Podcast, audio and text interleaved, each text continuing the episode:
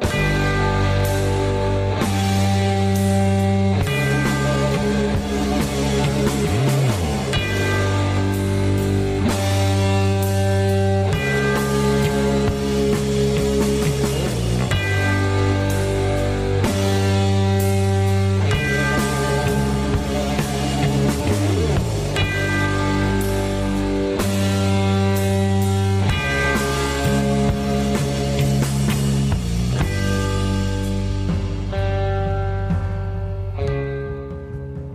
Salut tout le monde, bienvenue dans le chapitre 13. Je souhaite une bonne semaine. Euh, j'espère que ça va bien de votre côté. J'espère que vous m'envoyez quand même pas mal de mails. Je trouve ça super le fun. Euh, il y a vraiment du monde qui ont des. Euh, tu sais, des fois, on peut avoir des, des, préjugés, dire le monde, écoute, ils, ils prennent ce qu'on leur donne, puis that's it. Mais vous autres, c'est ça que je trouve le fun. les gens qui suivent, c'est que vous écrivez, puis vous vous faites des suggestions, des recommandations, euh, des petits commentaires. Je trouve ça tout le temps super pertinent. Je vous réponds. Euh, d'ailleurs, aujourd'hui, le, sujet dont je vais traiter est euh, en réponse à une demande d'un pirate. Donc, je vais y venir progressivement. petite recommandation en passant, j'ai une connaissance, un, ami proche qui sort de la musique sur un, un petit label sympathique qui vient de, qui vient de démarrer. Donc, ils, ont ressorti un, un band de, de, Québec, je pense que c'est de Québec, qui s'appelle Sanctuaire. Donc, ils ont sorti euh, un album, eux autres, il y a quelques années, qui s'appelle Le sang sur l'acier. Donc, ils ont ressorti ça. Fait que si vous voulez voir, ils ont une page Instagram, ça s'appelle Evil Tentacle Record. Donc, ceux qui veulent les, les références, vous pourrez euh, m'écrire. Vous pouvez checker ça sur Instagram, c'est sympathique. Ils vont ressortir du stock euh, de la musique un peu moins connue de euh, du Québec, des bandes surtout de métal, je crois. Je ne sais pas exactement sur quel format ils vont, euh, tout sortir. Pour l'instant, il, y a, du vinyle, peut-être qu'il y aura du, CD. Mais en tout cas, bref, pour les, vrais mélomanes finis, vous pouvez euh, jeter un coup d'œil à ça. C'est super sympathique, ou en tout cas de d'en parler si vous connaissez des, gens qui adorent ça. Cette semaine, euh, je fais une petite recommandation musicale. J'adore ça, faire ça. Il y a beaucoup de gens qui, me disent euh, d'en faire euh, à chaque semaine parce que ça leur fait découvrir des nouveaux groupes. Aujourd'hui, je vous parle de un petit band que j'ai découvert il y a une dizaine d'années quand ça a commencé qui s'appelle Lunatic Soul. J'ai découvert ça justement via via un de mes amis qui, qui m'est arrivé avec ça à un moment donné. C'est un, un side project d'un musicien qui s'appelle Marius Duda, qui est un, euh, le chanteur du band de rock progressif Riverside. Je vous laisse écouter un petit euh, extrait de, d'un single de leur dernier album qui s'appelle Untame.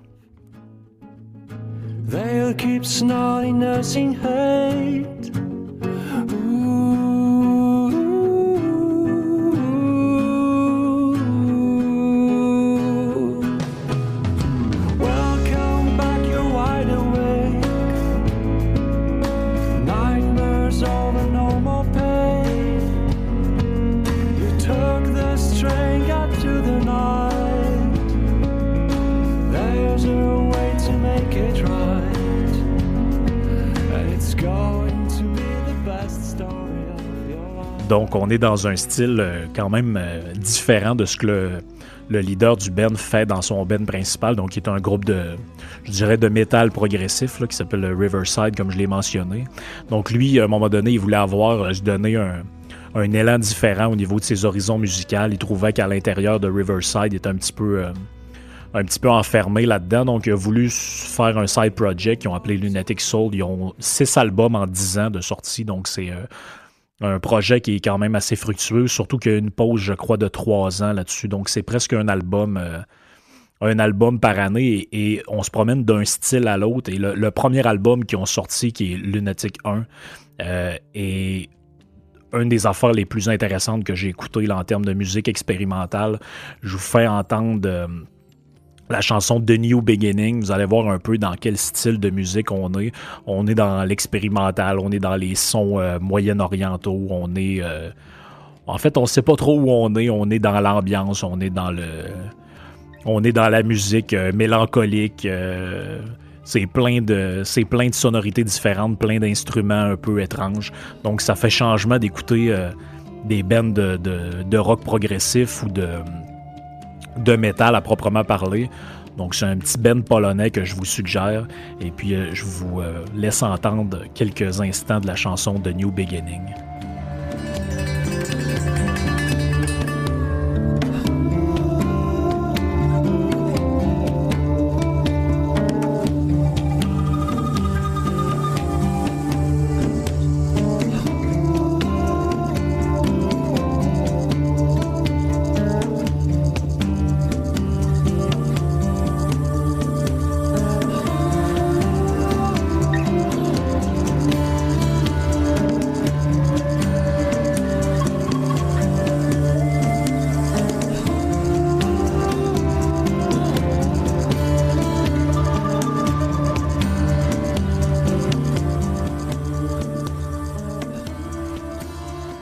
D'être au milieu de la jungle. Ça donne presque le goût de s'acheter un petit chapeau et d'aller euh, faire de l'exploration dans des milieux humides.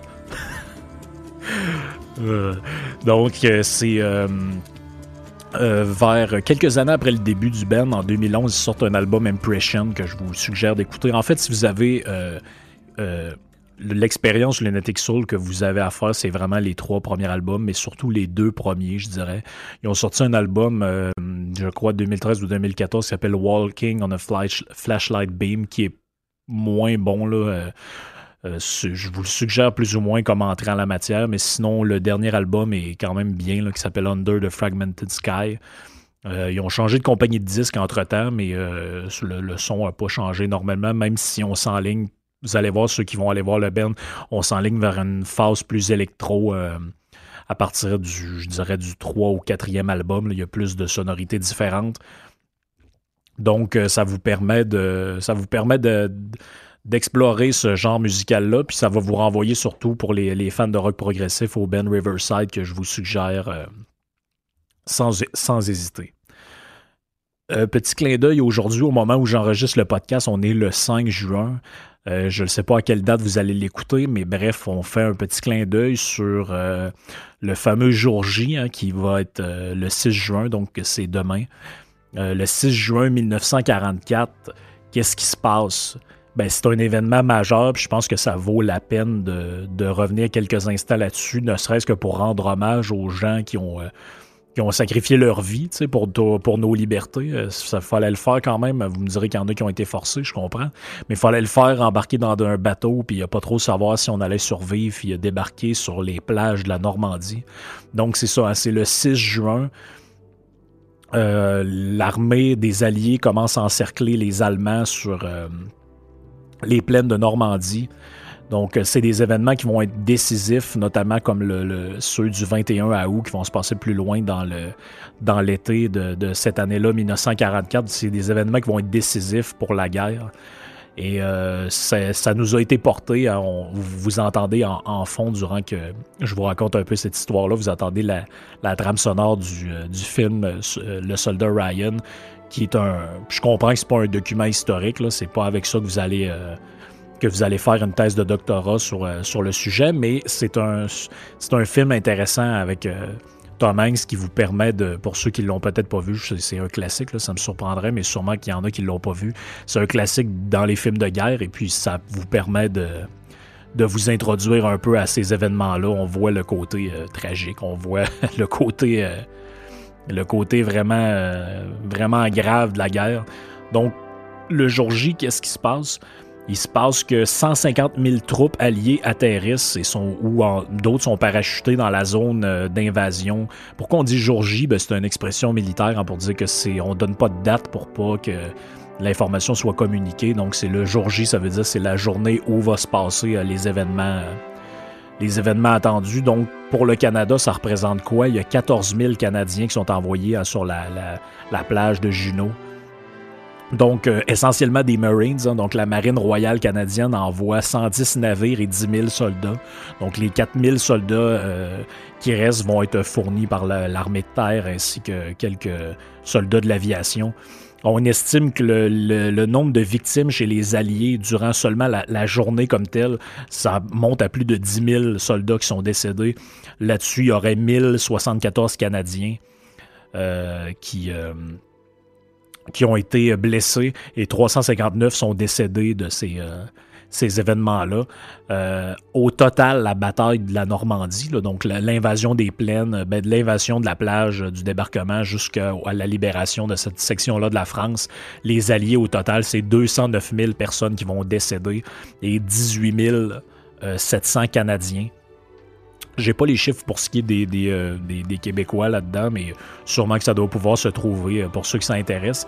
Mais c'est intéressant un peu ceux qui, ceux qui sont passionnés par l'histoire militaire, la stratégie militaire, de, voir un peu pourquoi les Alliés ont décidé de, de débarquer à cet endroit-là. C'est que les Allemands savaient que c'était un des endroits les moins stratégiques pour débarquer.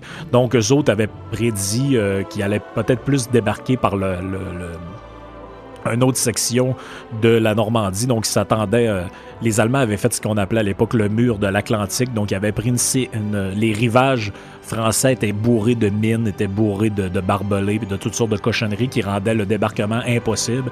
Et puis, les Allemands se sont dit de toute façon, si les Alliés débarquent euh, à l'endroit où ils ont prévu euh, pour le débarquement, qui finalement a eu lieu, ben, ils vont tout simplement s'enligner dans une, dans une cage à homards. Ils vont c'est impossible que ça fonctionne. Et puis finalement, ben, l'effet de surprise, c'est que les Alliés ont quand même décidé d'aller vers la Normandie.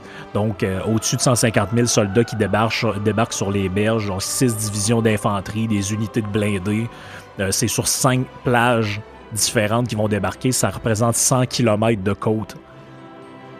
Donc, euh, c'est, on a l'impression des fois que c'est une petite affaire un peu un peu réduite. Là. Tu t'imagines, bon, OK, on débarquait sur une plage, il y avait 3-4 blindés avec euh, des soldats. Non, non, c'est, c'est euh, un événement quand même, euh, quand même marquant. je voulais, je voulais vous en parler un peu. Je suis loin d'être un spécialiste de cette question-là, de, de l'histoire du débarquement Normandie, mais il y a beaucoup de choses qui ont été écrites là-dessus, beaucoup de gens qui qui sont des, euh, des maniaques d'histoire en ont traité.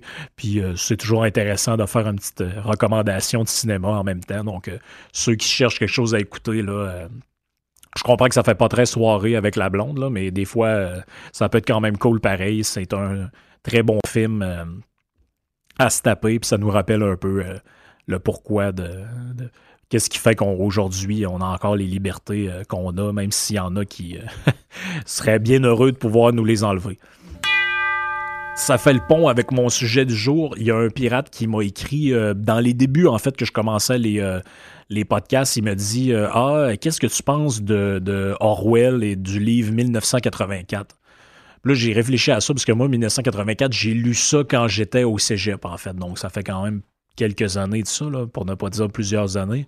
Donc, c'était un peu loin dans ma mémoire, donc j'ai, euh, je, l'ai quand même, je ne me compterai pas de mensonge, je ne l'ai pas relu au complet, là, je, l'ai, je l'ai feuilleté, j'avais pris des notes dedans à l'époque quand même, et puis j'ai relu un peu sur le sujet, et je trouvais ça intéressant d'en parler parce que Orwell, c'est un peu comme... Euh, Orwell, c'est un peu comme Karl Marx, dans le sens où c'est un auteur que tout le monde cite, à tort et à travers, mais assez peu de gens l'ont lu et assez peu de gens l'ont compris.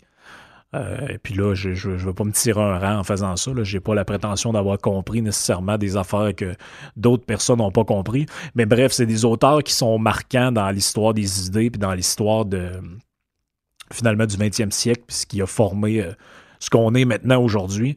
Mais euh, Orwell, c'est un écrivain que, en réalité, on s'imagine que tout le monde euh, s'est fait dire de lire ça dans sa vie, mais combien l'ont fait? Hein? C'est un peu comme quand j'étais à l'université, tout le monde me scillait les oreilles avec Karl Marx. En réalité, je pense que dans tous ceux qui me suggéraient de le lire, je suis probablement le seul qui a déjà lu quelque chose de lui. Bref, ça peut-être qu'un jour, on aura l'occasion d'en reparler, qu'est-ce qui se cache là-dedans, notamment dans le, manifeste du Parti communiste. Ça pourrait être intéressant d'en reparler à un moment donné. Euh, dans d'autres circonstances lorsque l'occasion s'y prêtera. Donc, ça me fait plaisir de répondre à une demande, de donner mon opinion sur ce livre-là. Puis en même temps, euh, ça va me permettre de parler de plusieurs thèmes qu'on a déjà abordés puis qui sont euh, relativement intéressants. Donc, euh, Orwell, c'est un pour ceux qui ne le connaissent pas, je le présente brièvement. C'est un écrivain britannique né en 1903, mort en 1950. Euh, ce qui est intéressant avec lui, c'est que c'est un penseur qui est strictement impossible à catégoriser. Donc, vous ne pouvez pas dire, ah, OK, Orwell, c'était un communiste, Orwell, c'était un libertarien, Orwell, c'était un gauchiste, Orwell, c'était un réactionnaire. Non, Orwell, il est, euh, est très compliqué à cerner.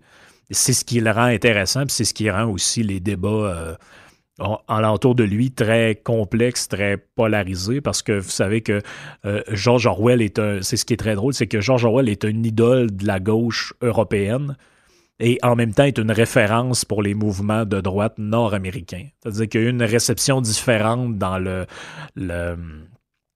dans différents milieux. Dans le fond, c'est qu'en Amérique du Nord, il y a eu une interprétation d'Orwell qui est euh, beaucoup axée sur la, critique du socialisme et du communisme, alors qu'en Europe, ils ont, euh, ils ont eu une interprétation totalement haute de ça, et c'est pour ça que euh, Orwell, là, vous pouvez voir une citation de lui dans un texte de. Vous, pourriez avoir un texte. Euh, vous pourriez avoir un, petit texte d'Adrien Bouliot où il y a une citation de George Orwell, puis ça pourrait aussi être dans un texte écrit par Sol Zanetti. C'est ça que je veux dire. C'est que c'est un penseur qui est transcourant et qui est aussi très mal compris et très mal lu, à mon avis. Donc, euh, je, vous donne quelques exemples de ça. Pourquoi je dis qu'il est, difficile à cerner, c'est qu'il y a un aspect évidemment qui semble euh, a priori euh, se rapprocher plus des courants de pensée de la gauche parce que c'est un gars qui a, lutté contre, ben en fait, il s'est opposé euh, de manière virulente à l'impérialisme britannique, donc il a dénoncé notamment par exemple l'Angleterre à un moment donné voulait faire de, la colonisation en Birmanie. Donc à l'époque le système britannique colonial était vu comme quelque chose appartenant plus au courant idéologique euh, qui se rapproche plus vers la droite que vers la gauche, disons. Donc, ça a été un anti-impérialiste, ça a été un militant pour la justice sociale, donc les conditions des ouvriers, tout ça, ça a été aussi un, il s'est lui-même décrit à un moment donné comme un socialiste libertaire. Donc, euh, mais c'est ce, qui, c'est ce qui rend la chose intéressante, c'est que le, à un moment donné, puis ça j'en ai déjà parlé, puis vous ferez votre propre idée là-dessus. Moi, mon avis, c'est que si vous prenez euh, enlevons, la, la, la, enlevons la gauche euh, gouvernementale, enlevons le côté euh, gauchiste, mais qui passe par les institutions. Là. Donc, le côté très stalinien, le côté totalitaire. Il, il existe une gauche qu'on appelle libertaire, donc la, la, la, la, gauche, entre guillemets, anarchiste, qui, elle, a toujours eu comme slogan ni Dieu ni maître, à l'État, ce genre de choses-là. Et puis, si tu les fais parler avec des, ce qu'on appelle des libertariens, donc des anarchistes de droite, si on peut dire, ils ont énormément de points en commun, donc beaucoup plus qu'eux-mêmes veulent se l'avouer. Et c'est ce qui fait qu'un gars comme Orwell intéresse autant un groupe qu'un autre, c'est qu'il ramène ensemble des gens qui, a priori, seraient censés être complètement opposés sur le plan des idées. Donc, si je continue, euh, Orwell s'est opposé à la guerre d'Espagne. Il a même pris part à la guerre d'Espagne. Donc, la guerre d'Espagne, pour la petite histoire, vous irez... Euh, vous irez euh, lire un petit peu là-dessus, c'est très intéressant, mais bon, c'est l'espèce de guerre civile espagnole entre les communistes et les, euh, franquistes, donc les, les fascistes finalement euh, espagnols qui finissent par prendre le pouvoir. Donc Franco est là jusqu'aux années, si je ne me trompe pas, 70. Mais bref, dans sa jeunesse, Orwell est un lui, c'est un peu spécial parce qu'il est ni communiste, il est ni franquiste, donc il, est un genre d'opposant à la guerre civile, mais qui s'implique quand même là-dedans. Donc, euh, c'est un gars assez, euh, spécial. Euh, il va aussi s'opposer violemment à toutes les formes de totalitarisme. Donc, il va être en même temps un anti-nazi, évidemment. Donc, il va s'opposer au régime hitlérien. N'oubliez pas qu'il meurt en 1950. Donc, tous les totalitaristes du 20e siècle, lui, il les a vus en acte. Mais il va aussi s'opposer violemment à l'Union soviétique. Donc, c'est un anti-communiste aussi. Euh, en réalité. Et euh, d'autres observateurs vont même parfois qualifier euh, Orwell d'anarchiste conservateur. Donc, c'est ce que je vous disais un petit peu avant. Donc, c'est un gars qui, à mon avis, pourrait, ça n'existait pas à son époque, mais pourrait se retrouver euh, des accointances avec ce qu'on appelle aujourd'hui les, libertariens. Donc, euh, l'auteur étant présenté, sommairement, là, George Orwell a écrit beaucoup de choses, mais il a écrit deux livres. il a écrit 1984, dont je vais parler. il a écrit aussi le livre euh, La ferme des animaux.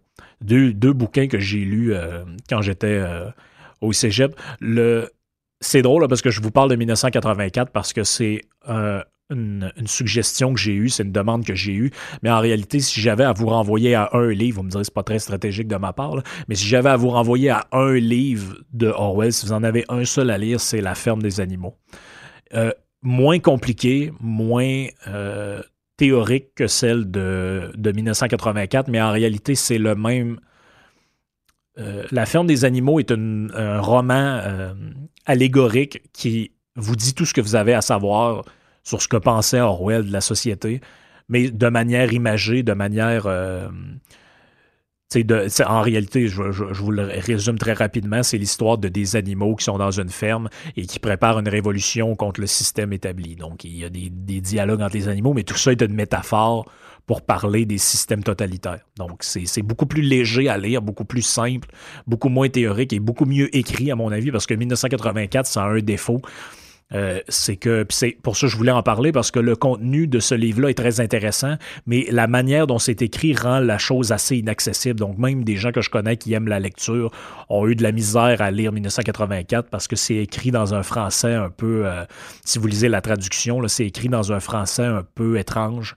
Euh, c'est très lourd, c'est très. on voit que pour lui le choix du roman, c'est pas un naturel, c'était plutôt qu'il trouvait ça plus intéressant de le faire passer comme ça, mais en réalité, ça devrait être un essai, ce livre-là. Ça devrait pas être un roman euh, à proprement parler. Donc, c'est dans ce roman-là qu'il va créer. Le, Orwell, c'est l'inventeur de plein de concepts qu'on utilise aujourd'hui, mais en fait, on ne sait pas que c'est lui. Donc, le concept de Big Brother, c'est Orwell. Donc aujourd'hui, c'est dans le langage courant. Ah oui, oui, Big Brother, l'oncle Sam, tout ça, ben, c'est Orwell qui a inventé ça. Donc, c'est dans le livre 1984, qui est publié d'ailleurs en 1949. Donc, s'il y en a qui nous écoutent, qui vont au cégep, c'est une question d'examen stupide, genre en quelle année était publié 1984 de George Orwell, répondez pas, s'il vous plaît, 1984. Donc, le gars est mort en 1950. Je, je veux juste rappeler les dates, c'est important de situer dans le temps.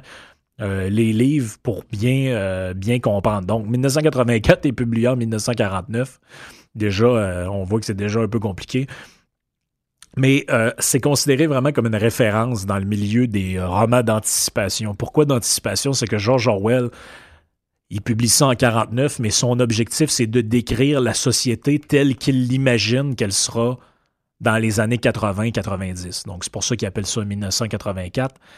Donc, c'est un roman d'anticipation. D'autres vont dire que c'est une dystopie, indépendamment du point de vue qu'on a. Donc, c'est quoi une dystopie? Une utopie, vous savez ce que c'est? C'est une version euh, euh, imaginée de l'avenir où il y a un futur radieux, dans le fond, où ça va mieux qu'aujourd'hui. Mais une dystopie, c'est une vision de l'avenir où ça va mal. C'est facile à comprendre, mais c'est un mot que je comprends qu'on n'entend pas énormément souvent. Donc, c'est euh, une forme de. C'est un, roman qui mélange à la fois le côté philosophique, le côté science-fiction, le côté anticipation. Donc, euh, c'est devenu une, référence pour les, romans euh, qui mettent en, lumière le, régime policier et totalitaire qui avait lieu à l'époque où Orwell écrivait ses lignes et comme il imaginait que ça allait se poursuivre euh, dans l'avenir. Parce qu'oubliez pas que, étant décédé en 1950, Orwell n'a jamais vu l'effondrement de l'Union soviétique. Il n'a jamais vu l'effondrement de l'Espagne franquiste. Il s'imagine, lui, que la réalité, dans le fond, va être une version augmentée et détraquée de celle qui existe euh, actuellement. Apparemment, j'ai trouvé ça sur Internet que le magazine Times a classé 1984 dans sa liste des 100 meilleurs romans. Donc, j'imagine que le gars qui a écrit ça n'avait lu que 100 romans dans sa vie, probablement. Parce que je vous le dis, là, c'est un livre très intéressant, mais très... Euh, discutable, mettons, on va dire, au niveau de sa forme. à, la limite, je vous suggérerais plus le livre de Aldous Huxley, qui est le meilleur des mondes, qui un, contenu assez similaire à celui d'Orwell, mais qui est beaucoup mieux écrit, beaucoup plus facile à lire. Mais ceux qui veulent s'y essayer, je ne veux surtout pas euh, vous dire de ne pas le faire. Allez-y, allez voir, commencer, puis vous ferez vous-même votre petite idée. Mais mon but, c'est de vous en parler pour que vous puissiez euh, avoir un avis là-dessus sans nécessairement euh, avoir vous êtes tapé le livre au complet. donc, qu'est-ce qu'il fait là-dedans? dans, si je vous le résume quand même assez de manière la plus synthétique possible, Orwell, il essaie de décrire la Grande-Bretagne. La Grande-Bretagne, donc l'histoire se passe en, en Grande-Bretagne, 30 ans après une espèce de guerre nucléaire qui, selon lui, aura eu lieu dans les années 50. Donc, suite à cette guerre nucléaire-là, il y a un genre de système totalitaire qui est un mix entre le communisme, le nazisme et tout ce qu'il y a de plus détestable dans l'histoire du 20e siècle. Donc, l'Angleterre, la, Grande-Bretagne vit sous euh, le, le, joug de ce système-là. Donc, dans cet univers-là, il n'y a pas de liberté d'expression. Euh, les pensées sont surveillées, donc il existe une espèce de, de police de la pensée, même c'est comme ça que ça s'appelle. Euh, il y a des affiches qui sont placardées dans des rues qui disent Big Brother vous surveille. Donc, c'est, de là que vient euh, l'expression. Et dans cet euh, univers-là, le monde est comme redécoupé, si vous voulez. Donc, il y a des, des, grands blocs. Le monde est séparé comme en blocs. Donc, il y, a un bloc qui regroupe tel et tel pays, un autre tel et tel pays.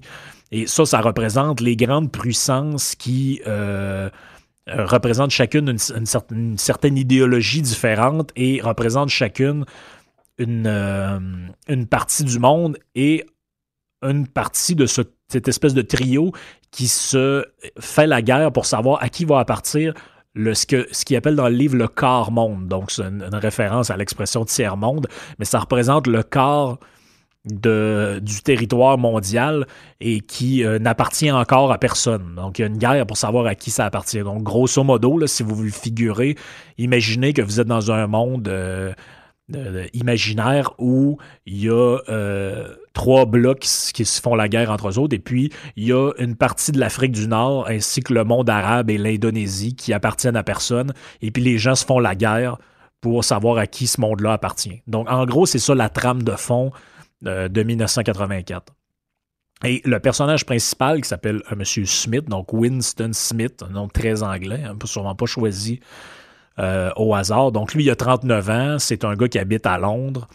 Euh, c'est un employé du parti extérieur. Donc euh, ça, c'est quoi? C'est que dans cette nouvelle société-là totalitaire, il y a des systèmes de caste. Hein. donc il y a des c'est un genre de caste moyenne. Dans le fond, c'était comme il fait partie de la classe moyenne, mais maintenant, c'est des, des castes officielles et puis vous appartenez à ça de manière légale, si je peux dire. C'est pas juste en fonction de vos revenus. Donc, lui, qu'est-ce qu'il fait? Vous allez, vous allez rire. Vous allez comprendre un peu pourquoi on parle de Orwell comme quelqu'un qui a vu le, qui a anticipé beaucoup dans l'avenir. Donc, lui, son travail, ça consiste à quoi? Ça consiste à tripoter des archives historiques pour faire correspondre le passé avec la version officielle du parti. Donc, le parti politique qui est là, qui représente les gens de la caste intermédiaire, ont des intérêts. Et eux disent, bon, ben là, les conneries qu'on raconte, il faudrait que le passé, donc les événements qui ont eu lieu avant, correspondent à ce qu'on veut. Donc, Winston Smith, lui, son rôle, c'est de tripoter les archives, effacer du monde sur des photos, puis arranger le passé pour que ça corresponde à notre vision de l'avenir. Mais ça, c'est pas une lubie de George Orwell. Ça, ça a existé pour de vrai. En Union soviétique, euh, avant que Lénine meure et que Staline prenne le pouvoir, il y a un autre personnage qui s'appelle Trotsky, et il y a d'autres personnages qui vont être épurés par la police stalinienne qui vont chasser ces gens-là. Et puis Trotsky va se réfugier au Mexique et va finalement se faire tuer en coup de pic à glace. Mais bon, ça, c'est une autre histoire, peut-être que je vous raconterai un jour. Et les, les, euh, les, historiens russes, ou en tout cas les gens qui faisaient les manuels, les photos officielles, tout ça, ont effacé des photos et des manuels, certains personnages clés de la révolution russe qui ont complètement été effacés. Trotsky en est un exemple. C'est par après qu'on redécouvre l'existence euh, de ces gens-là. Donc, Winston, en réalité, travaille pour le parti, mais vous allez, rire, on dit aussi que Orwell, c'est l'inventeur de, de ce qu'on appelle la novlangue, donc le, nouveau langage euh, de, des systèmes totalitaires. C'est une expression aussi que vous avez sûrement déjà entendue, la novlangue. Donc, lui, il travaille au ministère de la vérité. c'est très drôle. Il travaille au ministère de la vérité et tripote les archives pour faire correspondre le passé aux lubies du parti. Donc, euh, le problème, pourquoi le, roman commence comme ça, puis qu'est-ce qui se passe, c'est que le personnage principal, euh, il a comme de la misère avec sa condition. Il est comme moi, mais là, euh, il y a une espèce de système érigé où les, gens là-bas font de ce qu'ils autres appellent dans le roman de l'amnésie sélective. Donc, ils adhèrent au, mensonge, du parti. Et puis, même si telle personne a existé, qui a été tuée puis qui est disparue, ben, les gens finissent par croire que non, non, dans le fond, il n'a jamais existé. Puis c'est un mythe qui a été répandu. Puis, euh, dans le fond, cette idée-là, avant, les gens pensaient ça, mais c'est correct, ça a été enlevé. Puis on s'en rappelle même plus. Donc, euh, finalement, il prend comme conscience tranquillement qu'il y a de quoi qui fonctionne pas dans le système. Mais là, qu'est-ce qui se passe? C'est que Winston, il a peur d'être traqué par la police de la pensée. Donc, la police de la pensée, j'en ai dit un mot précédemment, c'est vraiment une genre d'organisation qui existe dans le livre ou euh, dans cet univers-là qui traque les gens qui pensent pas de manière, euh, euh, comment je pourrais dire, en phase avec la société. Donc, je ne sais pas si ça vous rappelle quelque chose mais euh, ça nous fait penser à des affaires qui existent dans notre réalité. Genre poursuivre quelqu'un en cours pour une opinion ou pour une blague.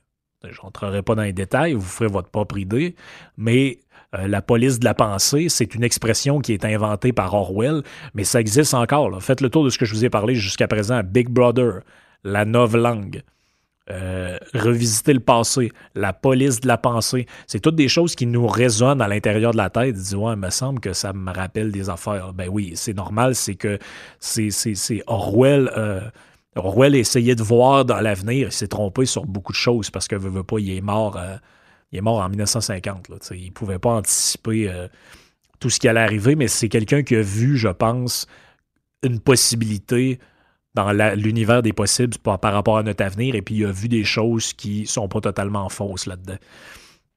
Donc, Winston Smith, le personnage, il sert un peu de prétexte dans le roman pour exposer ce genre de société totalitaire-là qui entoure les gens qui vivent et puis qui, qui, qui, complètement euh, asphyxie la, la, la, la, vie sociale. Et évidemment, comme dans tout euh, roman, bon, il y a une petite histoire d'amour là-dedans. Mais oui, ça met... Euh, ça met en bouche là, un peu euh, l'histoire, ça comment je pourrais dire ça, ça rend un côté un peu plus mystérieux, un peu plus attrayant. Donc, Winston, le, personnage principal, rencontre Julia, hein, un beau nom. Une jeune femme, elle, est au commissariat des romans. Donc, c'est quoi ça, le commissariat des romans? C'est une genre de patente qui dit, OK, ça, ça a le droit de sortir, ça, ça n'a pas le droit de sortir. C'est comme un peu un genre d'index. Vous savez qu'aujourd'hui, ça existe encore des, des livres qui sont censurés. Je sais pas, je vous révèle quelque chose, mais il y a des livres qui sont censurés. Le gars, il veut sortir un livre, il fait lire ça par un comité, il y a 30 avocats autour de la table, et puis on lui dit ce qu'il a le droit de mettre ou pas, puis le livre est censuré. C'est éviter des poursuites, c'est éviter des problèmes. Mais là intervient un personnage intéressant dans l'histoire du livre qui s'appelle Goldstein. Donc, M. Goldstein, lui, c'est qui? C'est un espèce de résistant, de rebelle, d'opposant au régime, et lui, il écrit un livre. Et ce livre-là tombe dans les mains de M. Smith, qui est notre personnage principal. Et le livre de Goldstein explique quoi? lui, le livre, il démystifie exactement comment fonctionne le système. Donc, et il explique comment la, caste moyenne, donc les, les gens du parti extérieur, devraient euh, renverser ce qu'on appelle, ce que dans le livre il appelle le parti intérieur, qui est la classe des dirigeantes. Donc, c'est un espèce de manuel sur comment faire la révolution, comment changer de système. Donc, qu'est-ce qu'il met en lumière là-dedans? Il met, en lumière l'idée que, bon, quand tu es un résistant dans un système totalitaire, finalement, c'est très risqué et, tu peux en mourir, finalement. Il essaie de mettre en lumière et de, de, décrire tout le système de persécution sociale qui existe dans un régime de totalitaire. Donc, ce qui devait arriver arriva. Winston finit par être arrêté comme un ennemi du régime. Il va être torturé, il va être humilié euh, pendant des jours, voire peut-être des semaines ou des mois. Et il va être envoyé ensuite où ils vont être envoyés en rééducation.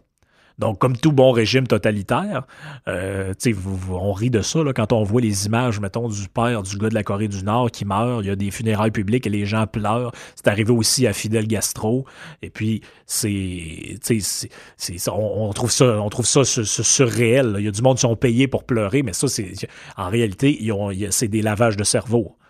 Donc, c'est de, la, ce que les autres appellent de la rééducation. Pensez à ceux qui ont vu le film Orange Mécanique, mais c'est un peu ça. C'est un genre de, de, conditionnement par la manipulation mentale. Donc, euh, il, va être en, il, va, il va tellement être rééduqué, laver le cerveau, qu'il va trahir sa propre blonde, hein, donc Julia, avec qui il y a une histoire d'amour euh, dans une partie du livre. Et ce que Orwell met en, scène là-dedans, c'est que le but du parti, comme de tout régime totalitaire, c'est d'épurer les pensées qui sont gênantes hein, pour le régime. Et euh, c'est d'essayer d'éliminer, parce qu'il il met beaucoup en, lumière dans ce livre-là ce qu'il appelle la nature humaine, donc la les capacités naturelles de l'homme à remettre en question les choses qu'on lui dit, à, travailler pour euh, essayer de trouver la vérité, à être curieux, à être intellectuellement éveillé. Donc, ces capacités là qui sont naturelles à l'homme, mais qu'on doit éveiller. Et puis, si on les enterre, ben, ça devient quelque chose qui disparaît finalement et dont la, le livre euh, met, met, bien en lumière cette histoire-là. Et on apprend en réalité à la suite du livre, là, je, c'est sorti depuis 1949, fait que je pense que j'ai pas besoin de faire de spoiler, mais on apprend en réalité que le livre de Goldstein, donc le révolutionnaire qui est censé apprendre à euh, Winston comment euh, faire la révolution, renverser le système, en réalité, ce livre-là, c'est un faux livre qui a été écrit par le régime lui-même dans le but de débusquer les révolutionnaires qui tenteraient de d'émettre ou de, renverser le régime. Donc, euh, Emmanuel Goldstein, le, personnage dans cette histoire-là, l'espèce de révolutionnaire qui écrit un livre euh, qui, est supposé amener Winston et sa femme euh, finalement au bord de la, révolution, c'est une figure allégorique aussi là-dedans. lui, il représente quoi? Il représente, si vous voulez, la, la propagande. Il représente surtout l'idée que dans un système, il y a beaucoup plus d'unité politique qu'on peut le croire dans un système dictatorial et totalitaire, et même dans un système démocratique. C'est que même les opposants du régime, en réalité, sont souvent des créations du régime. Donc, c'est un peu ça le, le, le, le propos, euh, le propos du livre. Donc, c'est, en réalité, 1984, c'est quoi? C'est une espèce de parabole, c'est une espèce de, d'illustration du despotisme moderne, hein, qui peut être en, même temps dans un régime totalitaire, mais qui peut être aussi dans un régime euh, finalement euh, démocratique aussi. C'est, ça peut être un genre de, de. Donc, c'est un genre de, de, conte philosophique qui, on le voit, c'est très clairement inspiré du système soviétique. Donc, c'est pour ça que je vous dis, Orwell est difficile à catégoriser parce que vous pouvez pas en faire. Oui, dans sa vie personnelle, il a tenu des positions euh, qui pourraient nous le faire classer à gauche, mais en même temps, c'est tellement un virulent. Euh, c'est un des plus virulents anti-soviétiques qui a jamais existé au niveau de sa plume et au niveau de ses idées. Donc, c'est c'est quelqu'un qui est à, à, prendre avec des nuances et qui est à, à lire avec, euh, comment je pourrais dire ça, à lire sans préjugés, à lire de manière, euh, de manière euh, détachée. On voit aussi les, les, le lien avec le, nazisme là-dedans, donc une critique évidemment de tous les, les régimes, le critique de la culte de la personnalité, de, de des slogans, des, de, de, la propagande, de tout ce que vous voulez.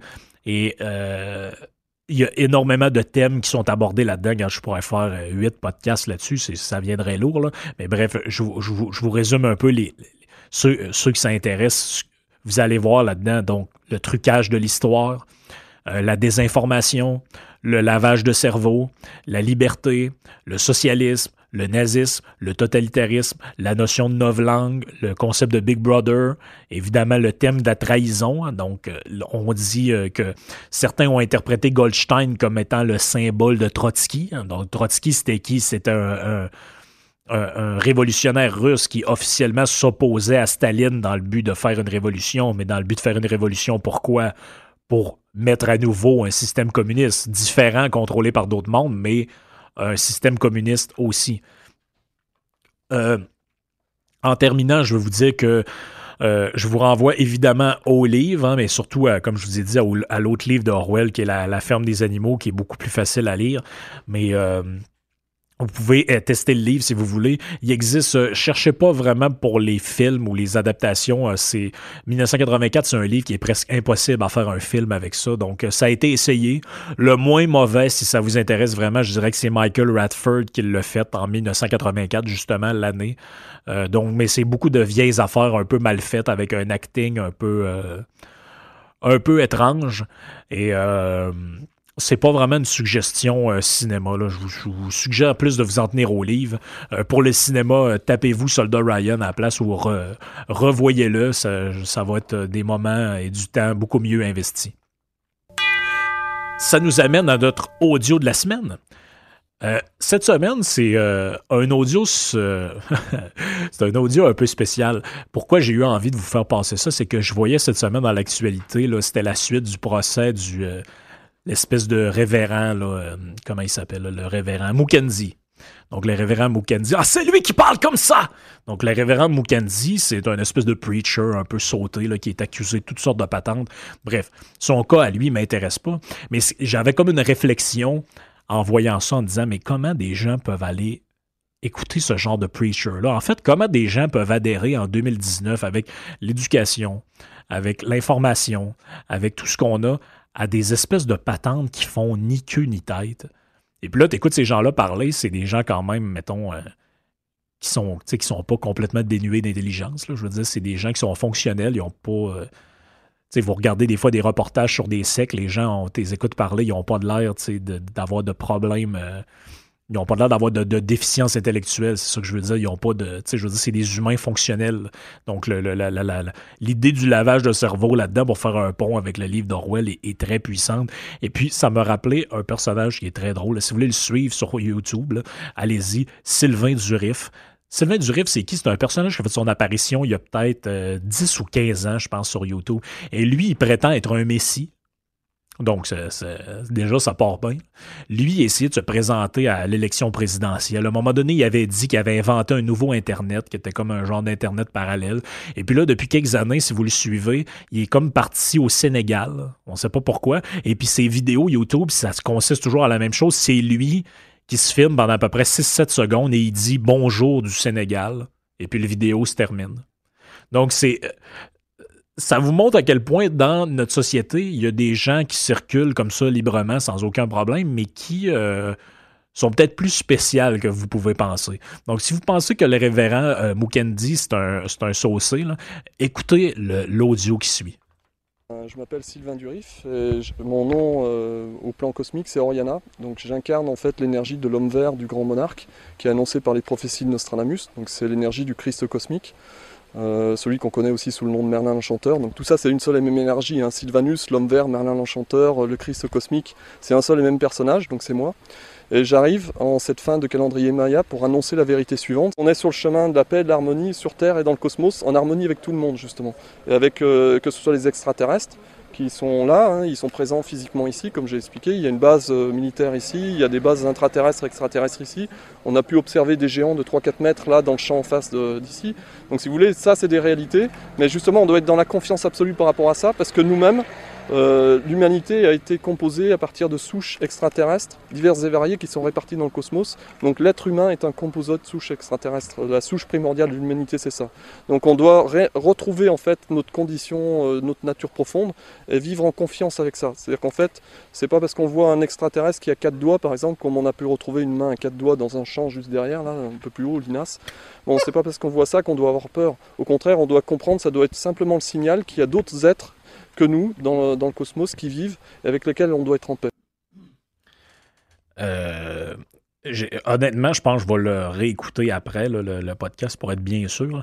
Mais là, si j'ai bien compris, donc on a le Christ, qui est Jésus, qui est lui-même Merlin l'Enchanteur, qui est lui-même une création des extraterrestres, qui est lui-même, euh, c'était quoi le, le, pas le géant vert, mais le... Alors, écoutez, euh, puis là, là-dedans, les géants existent, les extraterrestres à quatre doigts. Euh, euh, écoutez, si on, ça se trouve, c'est la, main d'Homer Simpson qu'ils ont retrouvé dans le champ en arrière. Euh, ce qui est le pire dans tout ça, c'est que le gars est d'un français articulé impeccable. Tu l'écoutes parler, tu te dis, non, ce gars-là, il, il, est là, là je veux dire, il n'y a pas de problème grave, il n'a pas l'air de... Il, il, parle normalement, mais le niveau de délire qu'il y a là-dedans, et pourquoi je vous fais jouer ça? C'est pas juste pour vous amuser, parce que soyons honnêtes, c'est quand même drôle d'écouter des affaires dans même. C'est que la lecture de livres comme 1984, la notion de Big Brother, la notion de, de, du totalitarisme en démocratie, puis de la propagande, ces affaires-là, ça peut amener des gens, selon moi, à sauter une coche dans leur tête. Donc, l'idée qu'on est surveillé, l'idée que si, là, les patentes là, mettent un tape sur la, lumière de mon téléphone, d'un coup, quand je pisse, il y a quelqu'un chez Google qui me regarde la graine. Mais ça, à un moment donné, ça crée une genre de paranoïa. Et puis ce gars-là, ça paraît là, que c'est un fou. Je veux dire, il a, lu sur Internet les patentes de, des Mayas de 2012, parce que c'est ça qu'on comprend là-dedans. Il annonce en gros, la, vidéo doit dater d'une couple d'années, mais il annonce la fin du monde en 2012. ça va être l'éveil de notre conscience extraterrestre, puis de, de, de toutes sortes de patentes. Mais vous voyez que chez les gens qui ont un côté, comment dirais-je, ils ont un, ils sont influençables, disons ça comme ça. Donc, euh, eux, euh, quand ils commencent à s'abreuver de certaines affaires, puis ils commencent à, croire que, bon, tout est un mensonge, tout est une vérité camouflée, ben là, ça nous amène à toutes les... Ils parlent aussi de la Terre creuse là-dedans, donc il y a des bases militaires intraterrestres avec des gens de d'autres... Monet il dit que c'est comme des genres de reptiles aussi, donc, euh, donc on, fait le tour de tous les délires possibles et imaginables, mais bref, je vous fais écouter ça pour vous faire une petite mise en garde. Donc, c'est bien de s'intéresser à des des écrivains qui ont remis en cause le système, des auteurs qui ont remis en cause tout. Mais tu sais, gardez à l'esprit qu'à un moment donné, euh, si quelqu'un vous dit que lui, euh, il est le représentant du Christ sur Terre, puis qu'on l'appelle le, démon vert, ou quoi, ça, se peut que ce soit un peu bizarre. Mais bref, peut-être qu'on aura, peut-être que Sylvain fera son d'autres apparitions dans le podcast, mais euh, je peux rien vous promettre pour l'instant. Ce qui nous amène, pour terminer, à nos domiens de la semaine. Donc, cette semaine, c'est une semaine presque thématique parce que euh, tout part d'un tweet de Pascal Bérubé. Donc là, vous savez que le, ministre de, la patente informatique, je ne me rappelle plus comment il appelle ça, donc Éric Kerr de la CAC, lui, il a dit bon, faut faire le ménage dans les patentes informatiques, faut moderniser le système, tout ça. Et puis là, il y a une gestion des données au gouvernement qui est complètement délirante, là, des, des, serveurs dans des placards avec quasiment un tuyau d'eau qui passe de la piscine en haut du serveur. Quand ça coule dedans, il faut le remplacer. Mais en tout cas, toute la patente. Puis là, il dit ben écoutez, il y a des services clés en main qui sont prêts, qui sont fournis par euh, Google, par Amazon, par, euh, par, par, qui vous voulez. Et puis, on devrait aller vers ces services-là. Mais Pascal, en bon péquiste nationaliste, il n'est pas d'accord. Exceptionnellement, le Premier ministre refuse de répondre à ma question du jour. L'enjeu est pourtant très important. Les données gouvernementales sensibles seront maintenant à la disposition de Google, Amazon et IBM. Aucunement nationaliste et très imprudent. Je veux juste dire, hein, puis merci au Dodu qui nous l'a rappelé. Euh, Pascal, quand il écrit des choses sur Twitter, ces données sont euh, disponibles pour tout le monde. Donc, euh, euh, Twitter, ils, font affaire avec des services de Google pour les données. Donc, si ça le stresse tant que ça, il pourrait aussi fermer son compte Twitter et arrêter de divulguer de l'information là-dessus. Mais bon, ça, c'est un autre débat. Mais bref, pourquoi je vous fais écouter ça? C'est que ça monte tellement notre côté, refermé sur nous-mêmes. Alors, ils vont nous voler notre information. Puis euh, là, je ne sais, pas, sais pas exactement ce que vous avez à cacher là-dedans, mais bref, il y a comme un côté un peu ça, démontre énormément, ça, démontre ce qu'on dit depuis le début, c'est quoi le don, hein, c'est notre, côté fermé sur nous-mêmes, l'envahisseur arrive, puis ah non, Amazon, Google, ils vont vendre nos affaires à l'étranger, puis euh, finalement, c'est ça, presque, presque la mort qui va survenir. Après ça, on ne sait pas trop en quoi c'est très imprudent, comme il dit. Mais bref, nos autres amis commentent l'histoire de Pascal, et eux, euh, donc on a Roger, lui, qui comprend pas. Hein? Quoi? J'en ai jamais entendu parler. Essayerait-il de le cacher à la population? Donc, euh, ça fait le parallèle avec ce que je vous ai parlé avant et avant, avant. Donc, on est dans le complot. Donc, le gouvernement l'a caché et refuse de répondre aux questions. Donc, il y a un genre de complot gouvernemental, probablement pour vendre nos données à des compagnies étrangères dans le but de nous mentir. Ça doit être un genre de. Vous voyez que la ligne, des fois, là, entre le délire et l'analyse est quand même très proche. Donc, euh, le gars, s'il en a jamais entendu parler, c'est qu'on y cache. C'est pas qu'il est mal informé, c'est qu'on y a caché ça. Vous voyez, il y a comme un, il y a comme un côté un peu paranoïaque là-dedans. Et euh, Mike non plus, lui, il est contre. Là sans compter le risque qu'une loi américaine sur la sécurité nationale exige cette dernière à tout livrer le data au gouvernement américain.